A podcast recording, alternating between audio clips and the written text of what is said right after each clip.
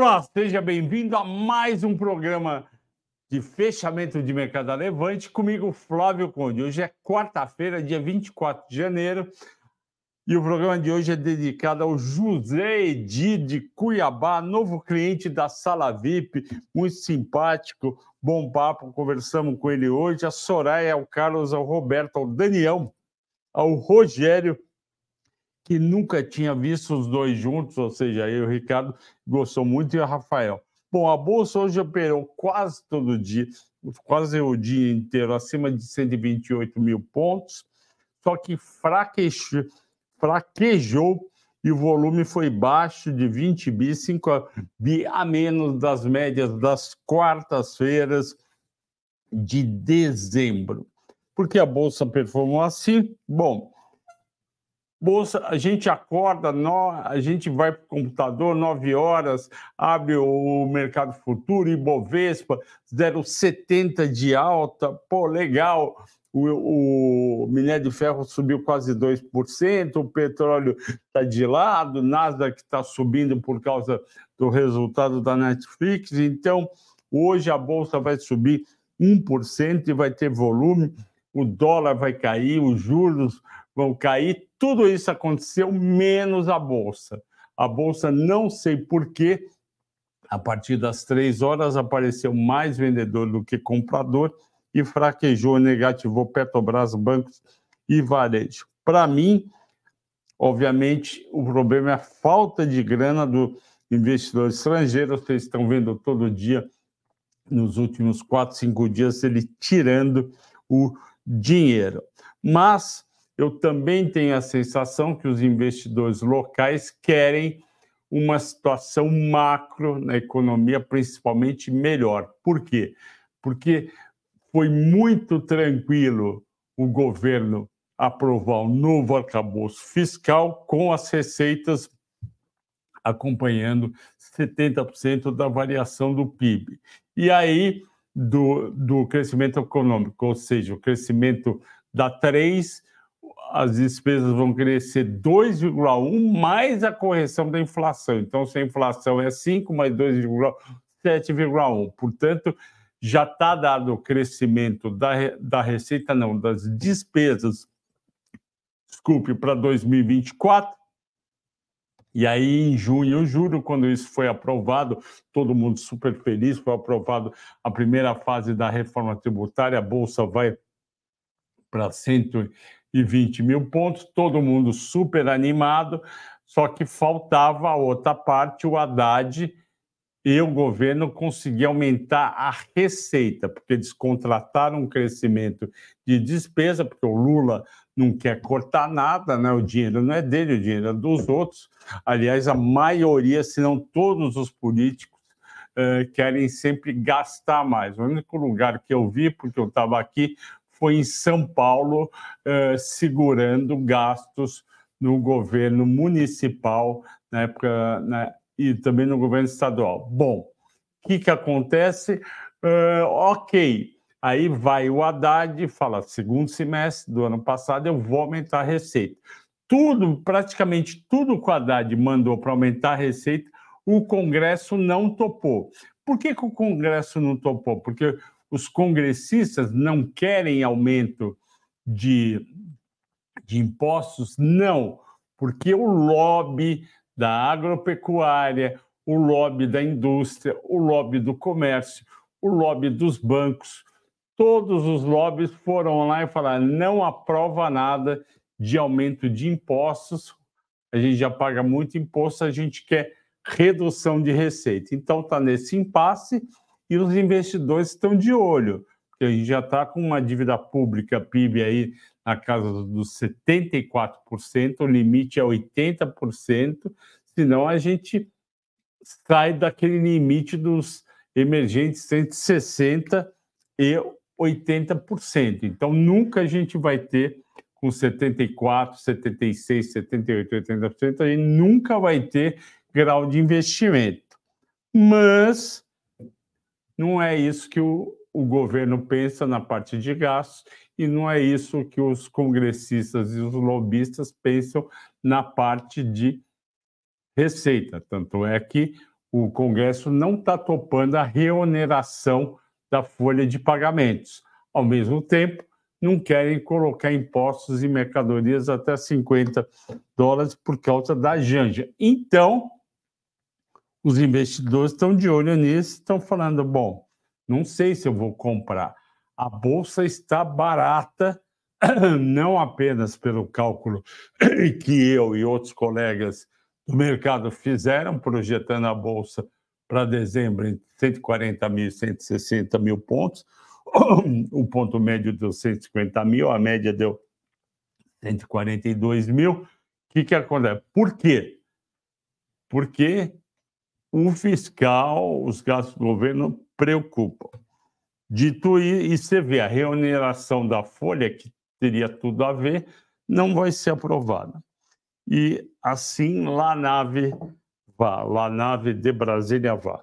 Segundo ponto, entre as 15 mais negociadas, só quatro subiram. Dia fraco, volume fraco.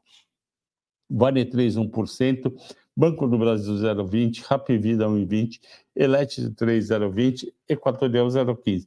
A única que realmente subiu foi 1%, por, foi 1% a Vale, por conta. Por conta do quê? Por conta, eu vou falar daqui a pouco, do pacote, já falo agora, o pacote de estímulo monetário da China, que fez o, o preço do minério de ferro subir 1,80 de 136 dólares por tonelada para 138,20. A China, a China fez estímulos monetários com duas coisas: reduziu taxa de juros em meio por cento ao ano e diminuiu o compulsório dos bancos. Isso é mais importante ainda, porque compulsório é aquele dinheiro que você bota o depósito à vista ou, ou no a prazo no CDB, o Banco Central retém uma parte lá. Diminuindo essa retenção, sobra mais dinheiro na economia, vão ser 144 bilhões de dólares a mais na economia chinesa, e isso pode fazer a economia crescer. Só que o maior problema do aço de crescer o, a demanda é a parte imobiliária, então isso fica a ver. 11 caíram entre as 15, tudo 0,4, 0,10, só teve Radiere menos 2,90, porque tinha subido ontem, a Lerem caiu 1,20, a Rail caiu 1,60. Eu andei estudando Rail, mas achei ela muito endividada. Vocês sabem que eu não gosto de endividado. Itaúsa caiu 1,30. Aliás, eu gravei hoje, dia 24 de janeiro, eu gravei o mata-mata do próximo domingo, dia 28. O mata-mata é Itaúsa pode subir mais que Itaú no ano. Pois bem, dia 3 de março de 2022, ou seja, quase dois anos atrás, eu fiz o mata-mata comparando Itaúsa e Itaú e mostrei para vocês que Itaúsa estava virando um negócio que não era só Itaú, porque além da tradicional Duratex, tinha e tem Alpargatas, tem a Alpargatas, a Egea, quem mais? Alpargata, a Egea, NTS, NTS de transporte de mercadoria, a Duratex, a CCR, a Copa Energia.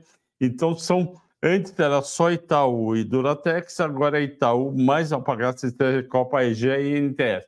Naquela época eu falei, a Itaúsa está diversificando muitos investimentos, as ações dessas empresas estão caras, a dívida está aumentando e, portanto, não vale a pena, isso será março de 22, ter Itaúsa, troque por, por Itaú. Deu certo, aquele nesses dois anos Itaú subiu 42, Itaúsa subiu 25, e agora eu acho que Itaúsa pode subir um pouco mais, não é muito mais, um pouco mais do que Itaú. Então, eu fiz esse mata-mata para mostrar que está na hora de vender uma parte de, de Itaú e comprar com essa parte uh, Itaú. Eu explico no vídeo por que, que não é para trocar tudo, porque não é uma coisa absurdamente diferente.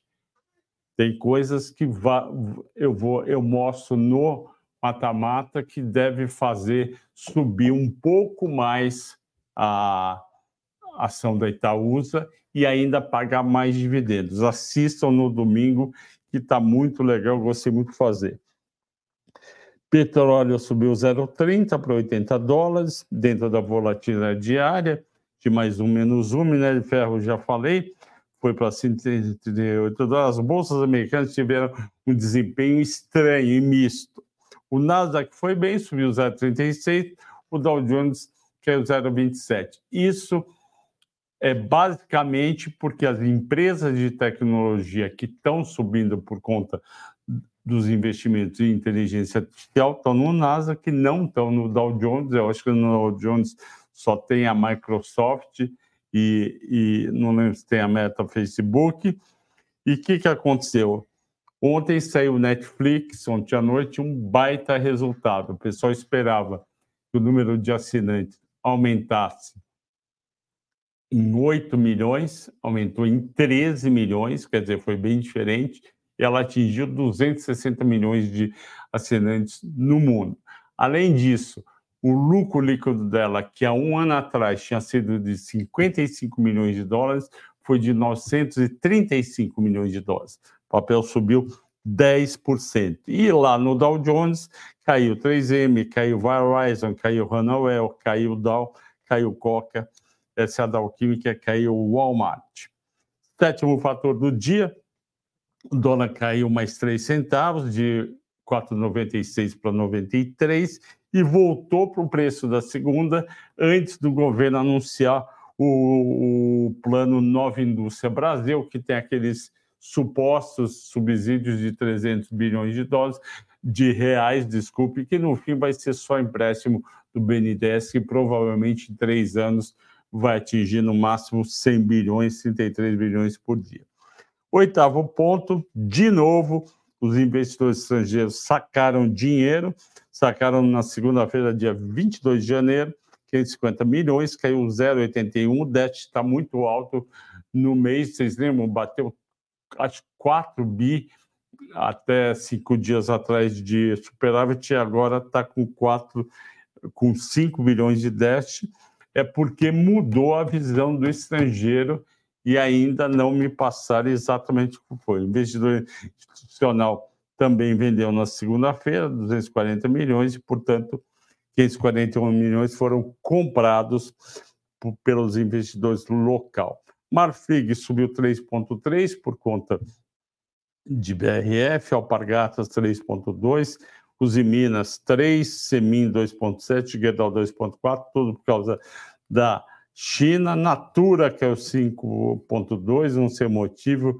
Bia, Casas Bahia, que é o 4, IB 3,8 e Dux 3,5, Arezo 3,1, também não entendi por que esse mau humor com o setor de varejo. Vamos para as perguntas. Hoje a gente tem menos gente aqui perguntando.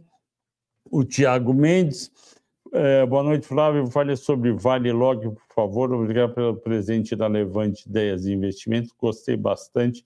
Investor Press. Eu que agradeço. Você merece, Tiago, mas eu não sei qual foi o presente. Você escreve aí qual foi. Vale 3, sem falar aqui, vai subir com minério de ferro, virá bons resultados no quarto trimestre, vai ter dividendos em, em torno de R$ reais para março, então segure o papel. A Log 3 sobe, está na nossa carteira de small caps, é um, um dos papéis que mais subiram o ano passado, em um ano subiu 20%, neste ano está caindo 1,7%, não é nada, pode manter, tem demanda boa uh, e tem projeto bom para ela, tem fundo imobiliário, tem empresa, vale muito a pena, mantenha a sua posição em log. O Edson, boa tarde, professor, continua posicionado em pose 3, 5.1 nos últimos dias, algum motivo. Vamos ver pós 3. Eu já falei aqui que pós 3 não está bem. Será que ela deu uma melhoradinha em cinco dias? 2,30 ontem. Subiu 6,6 em cinco dias. Não sei o motivo, mas eu acho que tem a ver com a procura pelo varejo. Eu acho que tem que manter, a não ser que você comprou para curto prazo, mas eu esperaria um pouco mais para vender. SLC, momento de, de mais aportes, eu, eu acho que não, por conta do mini da soja com preço mais ou menos. Arthur Watanabe, depois da queda, Semin pode se recuperar ou só com, só com notícias de incentivos da China. O JHF tem bons fundamentos? O Edson Alves pergunta. Sim, tem bons fundamentos, só que a JHSF, ela é, a, ela, ela é, na verdade, uma incorporadora e ela é a mais uh, diversificada que tem. Só que é difícil mensurar o valor dela. Por quê? Porque ela tem aqueles condomínios gigantes que vendem bem, tem um custo baixo, só que demora um pouco para vender. Tem aeroporto, tem shopping, tem, tem lançamento de, de prédio residencial, tem lançamento de prédio comercial. É difícil uh, a gente mensurar. Eu tenderia a olhar JHSF por, por patrimônio líquido. Ela é cotada a 65% do patrimônio líquido e ela tem uma dívida de. Tem, o problema é que ela tem uma dívida de 2 bi então ela é cotada a 3 bi 200, precisava reduzir esse endividamento de 2 bi 500, por isso que o papel, que o papel é cotado como uma, um percentual do valor patrimonial. A conta que o pessoal faz é patrimônio líquido menos dívida, e aí chega no preço justo, e ela está no preço justo, precisa cortar essa dívida grande da empresa. A Maria Martins, bem-vinda de volta. Será que como será que vem o balanço da Cielo? Uh, o quarto trimestre é historicamente bom para Cielo, porque o pessoal paga com cartão, principalmente de crédito, Black Friday, Natal e Réveillon. Eu acho que vem um balanço bom. Ciel 3.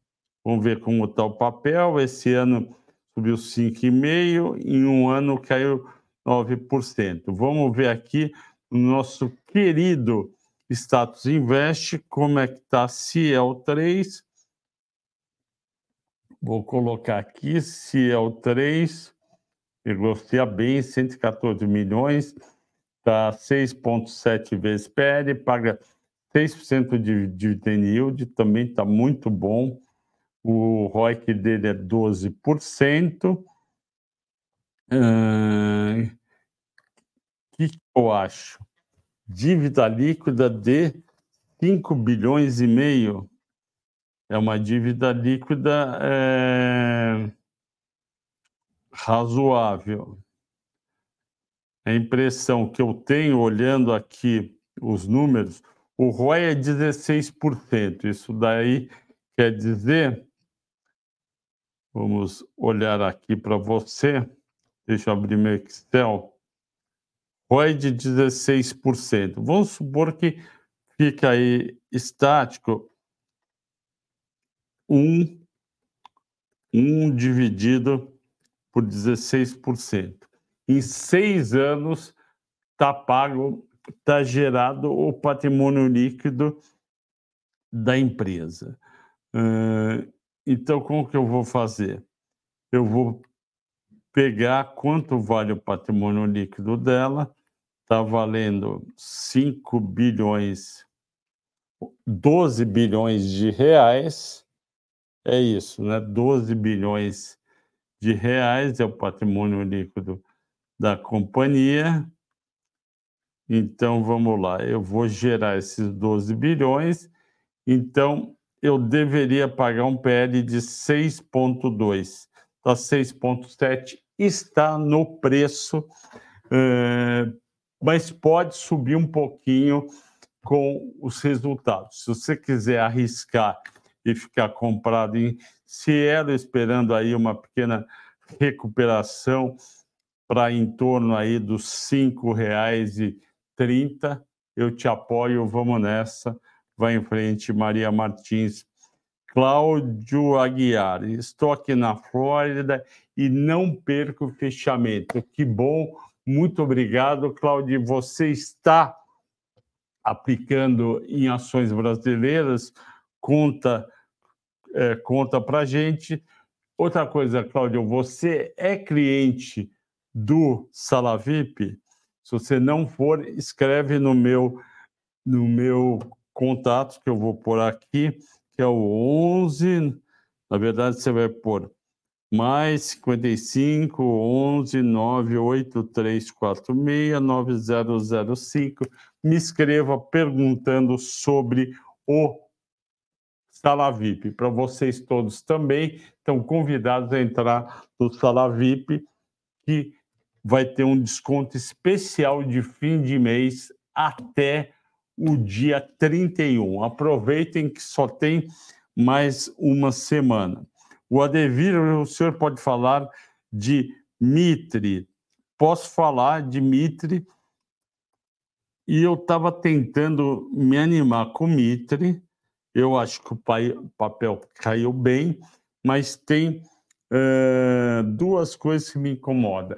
Eles têm, quer ver? A Mitre tem em imóveis, ela, eu não gosto muito do estoque dela.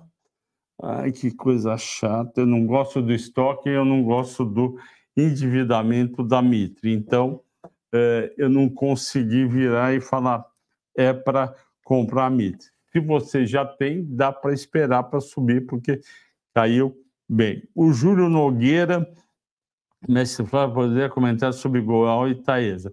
Goal está subindo por conta da China, mas eu estou muito preocupado com o resultado que eu acho que vai derrubar os papéis. Tomara que eu esteja errado e Taesa para dividendos está muito bom.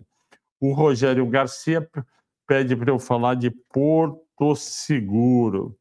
Vamos ver Porto Seguro, como é que está para o Rogério Garcia. Estou entrando aqui na central de resultados. Vamos lá, demora alguns segundos, né? Quem sabe tem que saber falar ao vivo, apresentação institucional, né? release do terceiro trimestre, como é que foi Porto Seguro. Olha lá, está chegando, está chegando. Vamos lá. É, subiu em um ano 13% o prêmio retido, o prêmio ganho subiu 24%, operações de crédito subiu 13%, tudo muito bom. Receita com seguros 18%, sinistro só subiu 4,7%, muito bom. O lucro operacional foi uma paulada de 200 milhões para 1 bi e 21, o LAE de 345 milhões para 1 bi 209. Muito bom o resultado, muito bom. Agora vamos ver o quanto já foi colocado no preço. Porto Seguro, ON R$ 27,00, subiu 20% em 12 meses, pagou R$ 1,43, R$ 1,41 de dividendos. Há um ano atrás estava 22,59, hoje está 27,42. Parece um preço, por enquanto, não, não exagerado. PL 8, ok. Uh, EV/EBITDA da, dela não faz sentido. Uma vez e meia patrimônio líquido, ela tem um ROI de 18. Um ROI de 18 e 33 um ROI de 18 e 33. Isso daí diz que vai conseguir uh, um ROI de 18,33, diz que vai recuperar o dinheiro em cinco anos e quatro. Então, esse PL está um PL, a meu ver, um PL ok. A meu ver, é um PL ok e dá para esse papel subir um pouco mais. Então, eu gosto de Porto Seguro para 2024 e ainda paga 5% de dividendos. Uh, fale sobre JAL 3. Leandro, eu estou preocupado com JAL 3, a empresa é ótima, mas ela segurou etanol no terceiro TRI para tentar vender melhor no quarto e preço de etanol está caindo. Estou preocupado, eu não acho que vem bom resultado. Se você não está preocupado com o resultado de curto prazo, ok. Você se preocupa com o resultado trimestral, não vai ser um bom resultado. O João Paulo de Souza Noronha Blau tem boas perspectivas no longo prazo. Eu acho que tem, mas as margens caíram bem. Eu queria saber, você tem na carteira Blau Vamos ver Blau 3 aqui. Caiu 51% em um ano. Caiu bastante, veio de, de 15,90, 16 para 13. Uh, vamos ver o que mais. PL 7,40, EVB, EBITDA 5,7. Vai precisar melhorar resultado, João Paulo, para o papel subir. Vamos esperar se tem alguma coisa nova no trimestre. Taesa, vale a pena comprar agora? Acho que não. Alessandra Leal, minha querida, ontem você fez uma pergunta, não deu para responder. Faça hoje, por favor. O Helder é, Conde, o dólar na compra com a vitória do Trump, da desaceleração da China. Então, é, ok, o Trump pode favorecer os Estados Unidos, mas o Trump, os juros caindo nos Estados Unidos vai reduzir o preço do dólar frente às outras moedas. É, Reinaldo Alberghini, primeira vez que participo ao vivo, parabéns, uh, parabéns, sempre assisto depois, obrigado você por assistir, elogiar. Pode falar um pouco das elétricas, com a venda de vendas. Então, é, com certeza a venda de carro elétrico vai aumentar o consumo de energia elétrica no Brasil, mas precisa ser um negócio gigante. Não adianta vender por ano.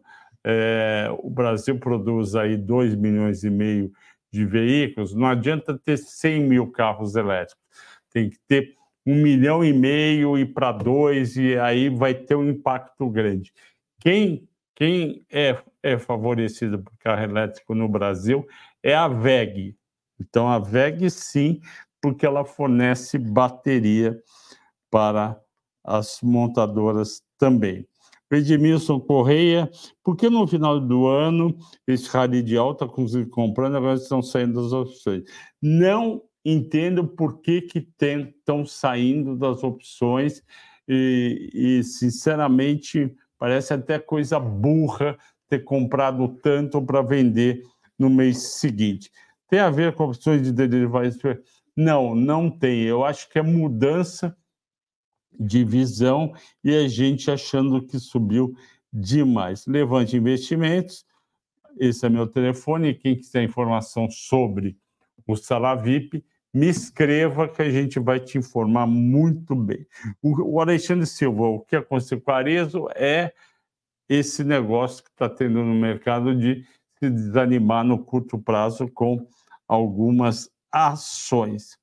Uh, o Gissa Guitar, uh, momento para comprar ações de empresas na Bolsa Americana, eu acho que é mais para comprar na brasileira do que na americana. Mas se você quiser ter uma parte em Bolsa Americana, eu acho bom. Francisco Mendonça, parabéns, só seu trabalho só faz a casa crescer. Tomara, muito obrigado.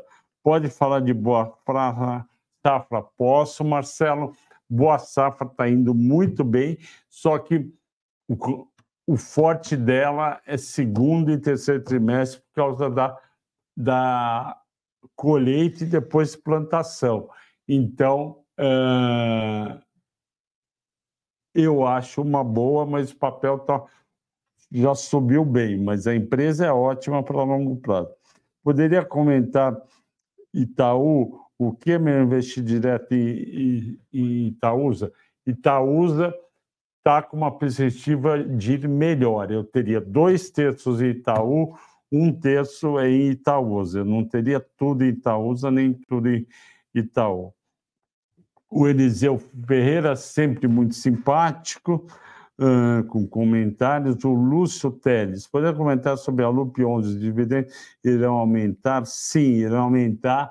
Eles, estão, eles vão performar melhor em nesse ano vão receitar mais, tem projeto entrando em operação. Eu estou bem animado com a Lupa. Boa noite, Flávio. Vamos falar sobre bife? Vamos. Bife subiu, estava subindo hoje, né? Quando eu vi bife 3, por conta.